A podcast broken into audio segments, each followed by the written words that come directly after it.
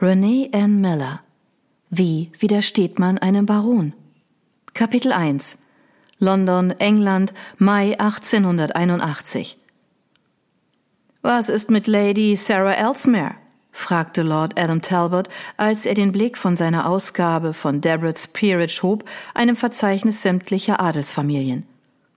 Elliot Havenford, Baron Ralston, lehnte sich in seinen Sessel zurück und legte die bestiefelten Füße auf die Ecke seines Schreibtischs.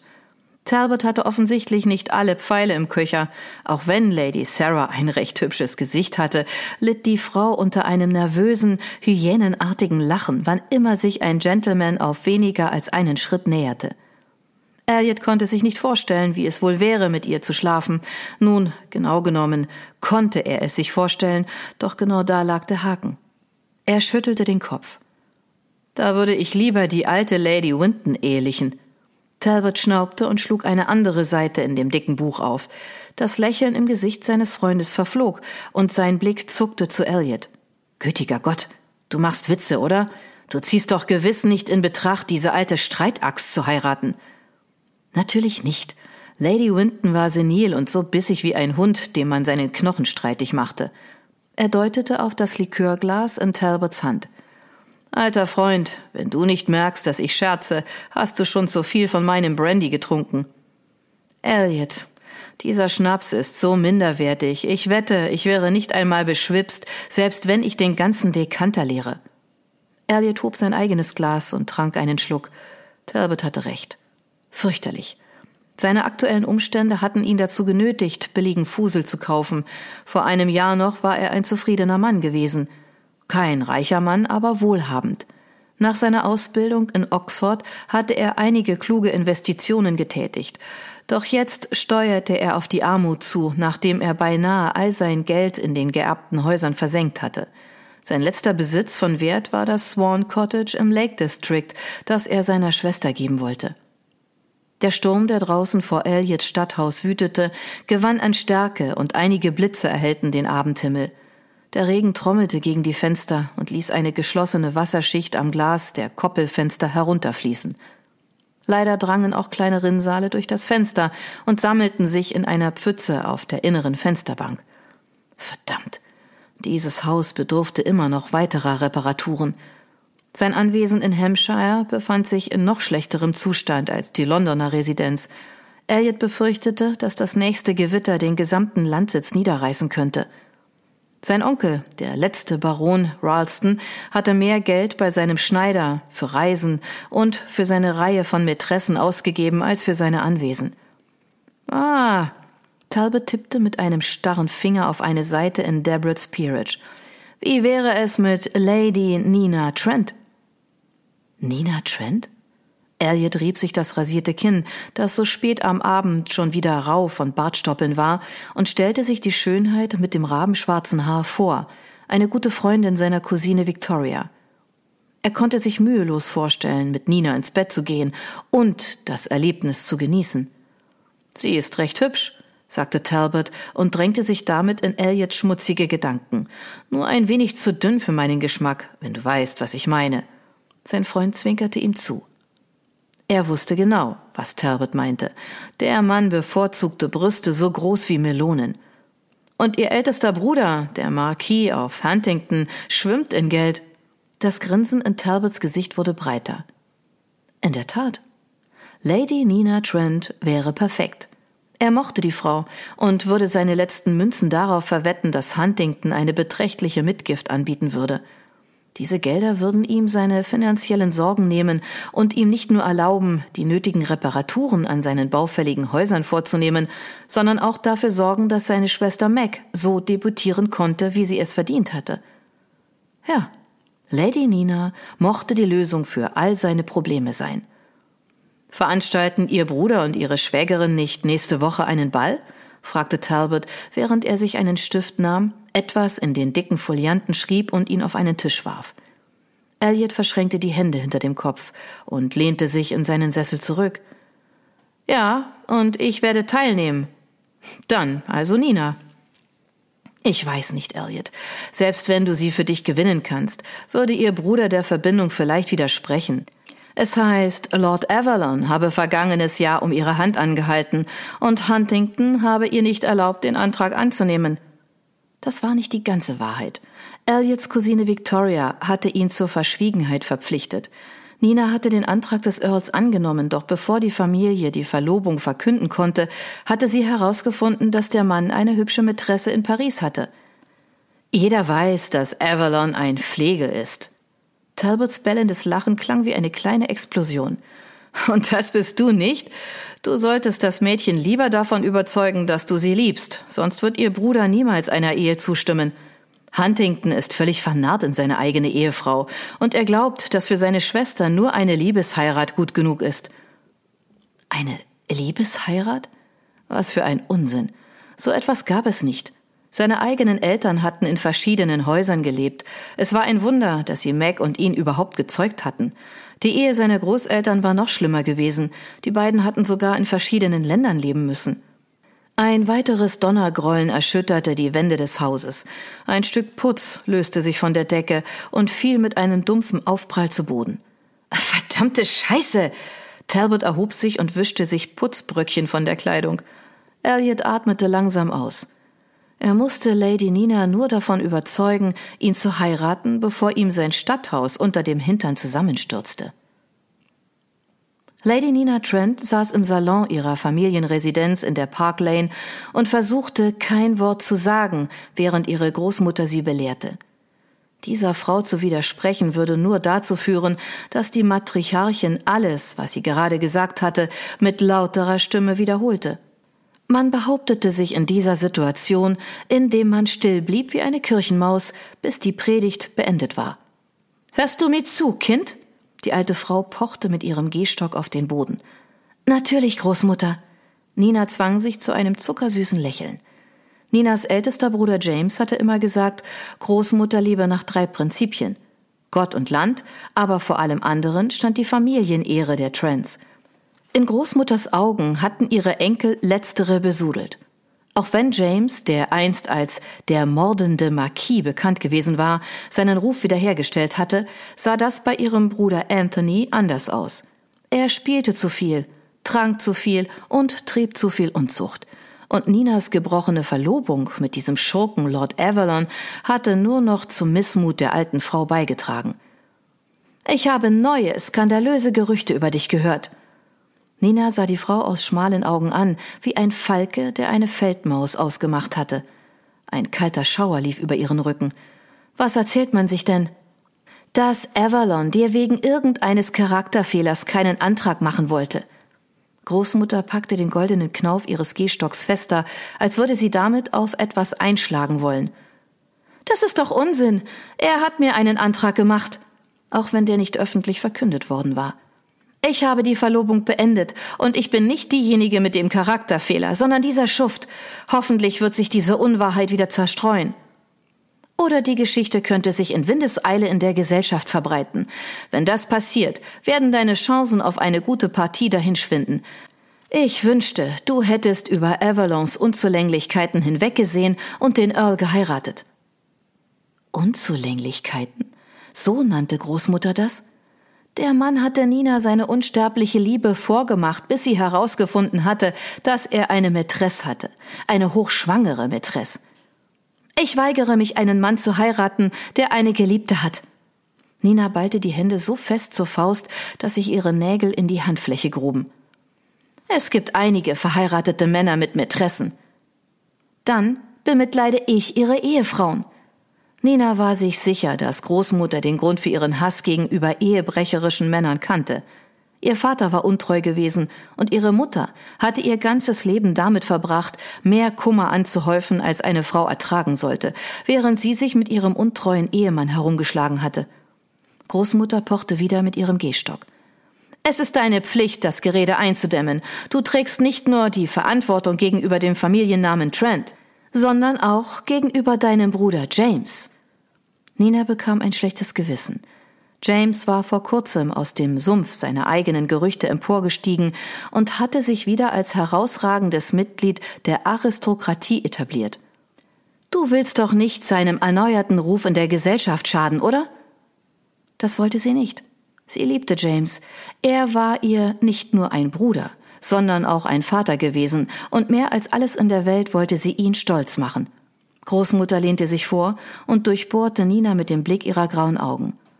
Der Duke of Fernbridge ist vor kurzem in London eingetroffen und sucht nach einer Frau. Er wird am Ball deines Bruders teilnehmen. Wenn du einen Mann von seinem hohen Stand heiraten würdest, dürfte das alle Gerüchte entkräften, die deinen Namen beschmutzen. Du musst die Sache gerade biegen. Das bist du deinem Bruder schuldig. Kapitel 2 Nina beobachtete den Duke of Fernbridge von hinter einem eingetopften Farn. Der Mann hatte das blondeste Haar, das sie je gesehen hatte.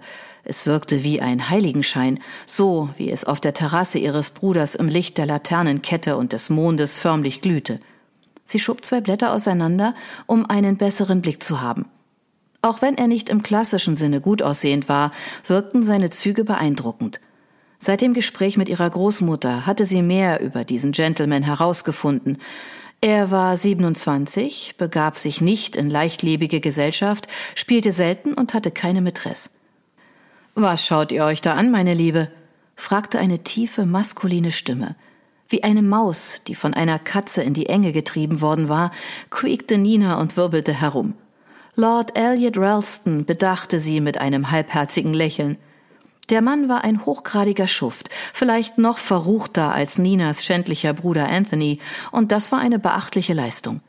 Er war die Art Mann, die sich eine kluge Frau niemals zum Ehemann wählen würde, selbst wenn sein dunkles, lockiges Haar und seine dunkelblauen Augen ihn im Aussehen attraktiver machten als jeden anderen Mann, den sie kannte. Sie öffnete den Mund, um ihn für die Überraschung zu tadeln. Lord Ralston, beäugt ihr den Duke of Fernbridge? Ich habe ihn nicht beäugt. Sie verschränkte die Arme vor der Brust. Sein Lächeln wurde breiter. Ist euch bewusst, dass eure Wangen ein wunderschönes Rosarot annehmen, wenn ihr lügt? Nina unterdrückte den Wunsch, das abzustreiten, da sie die Wärme spürte, die ihr ins Gesicht stieg. Was geht euch das an? Ihre Worte kamen ihr etwas harscher über die Lippen, als sie gewollt hatte. Ralston besaß die ungewöhnliche Fähigkeit, ihre Gelassenheit in eine tobende Stimmung zu verkehren. Ich kenne euch, seit ihr euch mit meiner Cousine Victoria angefreundet habt. Wie lange ist das jetzt her? Fünf Jahre? Er hob eine Augenbraue. Beinahe sechs, und sie erinnerte sich immer noch an den Satz, den ihr fünfzehnjähriges Herz gemacht hatte, als sie Ralston zum ersten Mal begegnet war. Er war in den Raum gekommen, in dem sie mit Victoria am Flügel ein Duett gespielt hatte. Seine maßgeschneiderte Kleidung hatte seine eindrucksvolle Figur betont, er hatte sich dicht zu ihr gelehnt, um die Noten umzublättern, und sie hatte einen Hauch von seinem Duft eingeatmet, eine Mischung aus Seife und Vetiver. Der gleiche angenehme Geruch, der ihr auch jetzt in die Nase stieg. Nina? Seine sanfte, tiefe Stimme riss sie aus den Gedanken. Sie blinzelte. Was hatte er gefragt? Ah, ob sie einander seit fünf Jahren kannten. Ja, etwa so lange, stimmte sie zu, auch wenn sie wusste, dass es mehr war. Er legte ihr seinen Zeigefinger unter das Kinn und neigte ihren Kopf nach hinten, bis ihr Blick dem seinen begegnete. In dieser Zeit sind wir Freunde geworden, daher möchte ich dafür sorgen, dass ihr bekommt, was ihr wollt. Und was ist es eurer Meinung nach, was ich will? fragte sie. Er ließ sein Kinn in Richtung des Duke of Fernbridge zucken. Ich nehme an, wie so viele andere Frauen in dieser Saison, wollt ihr diesem Milchgesicht vorgestellt werden in der Hoffnung, dass er euch zu seiner Duchesse macht? Milchgesicht?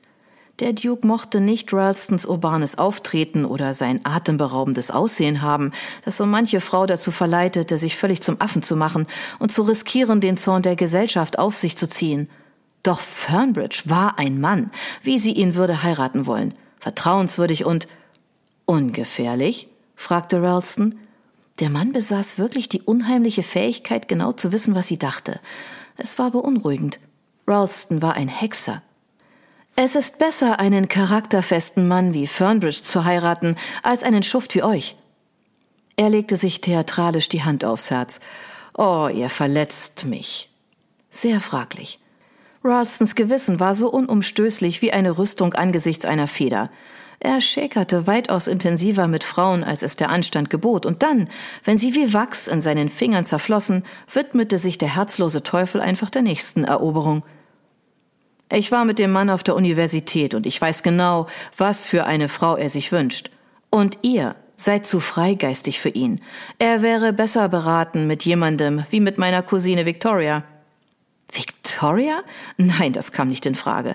Victoria war so süß wie ein Petit Four und genauso appetitlich, aber ihre Großmutter hatte recht. Fernbridge war perfekt für Nina. Ihn zu heiraten würde sämtliche Gerüchte verstummen lassen und James zufriedenstellen. Ich bin da anderer Meinung. Spätzchen, wünscht ihr euch wirklich einen Mann, der immer noch den Kontratanz dem Walzer vorzieht, der es denn als aufregend empfindet, mit seinen Hunden jagen zu gehen? Er senkte die Stimme. Der schon um neun zu Bett geht und sobald er verheiratet ist, vermutlich ohne seine Ehefrau? Die Hitze, die ihr ins Gesicht gestiegen war, breitete sich zu ihren Ohren aus. Es war wirklich völlig inakzeptabel, dass Ralston so etwas erwähnte. Ihr wollt doch keinen Mann heiraten, der so stumpf ist wie unpoliertes Silber, oder? Ralston hielt ihren Blick mit seinen blauen Augen und kam noch näher. So nah, dass sie seinen Atem auf ihren Lippen spürte. Wenn sie es nicht besser wüsste, würde sie annehmen, dass er seine verführerische Magie an ihr ausprobierte, doch er tändelte nicht mit Frauen, die nach einem Ehemann suchten. Witwen waren eher nach seinem Geschmack. Sie warf einen Blick über die Schulter und schaute durch die Fahnenspitzen zu Fernbridge, der sich immer noch mit Lord Pendleton unterhielt. Vermutlich wollte Ralston sie entmutigen, damit seine Cousine eine Duchesse werden konnte. Das würde erklären, warum er ihr so viel Aufmerksamkeit schenkte. Er wollte sie ablenken, damit Victoria den Moment nutzen konnte. Wusste er denn nicht, dass seine Cousine krank war und an diesem Abend nicht auftauchen würde? Das klingt nach einer sehr behaglichen Zukunft, entgegnete sie. Behaglich? Meint ihr nicht eher entsetzlich eintönig? Tatsächlich klang die Aussicht auf ein Leben mit Fernbridge recht langweilig, aber war das nicht, was sie wollte? einen zurückhaltenden Mann, der ihr treu bleiben würde, und auch wenn ihr Bruder James nicht wollte, dass sie einen Mann heiratete, den sie nicht liebte, wusste sie doch, dass er froh sein würde, wenn sie sich für einen vernünftigen Mann wie Fernbridge entschied, und Großmutter wäre überglücklich. Dieser Gentleman verbringt all seine Zeit draußen auf dem Land, sagte Ralston. Was ist so schlecht daran? Ich lese und reite gern. Dann werde ich mehr Zeit dafür haben. Wenn man erst einmal verheiratet ist, gibt es mehr zu tun als diese Aktivitäten, meine Liebe. Sein Grinsen ließ keine Zweifel daran, worauf er anspielte. So ein skandalöser Mann. Sie schnaubte und blickte wieder zu Fernbridge. Nun gut, wie ich sehe, kann ich euch nicht umstimmen. Soll ich euch bekannt machen? Ja, würdet ihr mich ihm vorstellen? Natürlich, alles für euch, Spätzchen. Als sie noch jünger gewesen war, hatte es ihr gefallen, wenn er sie mit diesem Kosenamen angesprochen hatte. Jetzt ging es ihr auf die Nerven. Müsst ihr mich so nennen? Ich bin beinahe 21. Praktisch, schon altes Eisen. Er grinste und bot ihr seinen Arm. Der Mann irritierte sie ohne Unterlass, doch als sie ihre Hand auf seinen Ärmel gelegt hatte und sie über die großen Steinplatten der Terrasse liefen, schlich sich ein beunruhigendes Gefühl bei ihr ein. Ralston hatte vermutlich auf alle Frauen diese Wirkung. Es war sein Lächeln mit diesen sinnlichen Lippen und seine Art mit den blauen Augen den Blick einer Frau zu halten, als wäre sie die einzige Person im Raum. Nina verpasste sich gedanklich eine Ohrfeige. Victoria hatte ihr zu viele Geschichten über die amorösen Abenteuer ihres Cousins erzählt. Der Schurke hatte sein verführerisches Lächeln vermutlich schon in jungen Jahren vor dem Spiegel perfektioniert. Während sie die Terrasse überquerten, verabschiedete sich Lord Pendleton, der sich bis dahin mit dem Duke unterhalten hatte. Fernbridge, alter Junge, wie geht es euch? fragte Ralston und gab dem anderen Gentleman die Hand. Die beiden Männer waren so verschieden wie Tag und Nacht. Fernbridge war blond und hatte helle Haut, während Ralston braunes, beinahe schwarzes Haar hatte und seine Haut einen wärmeren, sonnengebräunten Farbton aufwies, als hätte er jüngst mehr Zeit im Freien verbracht.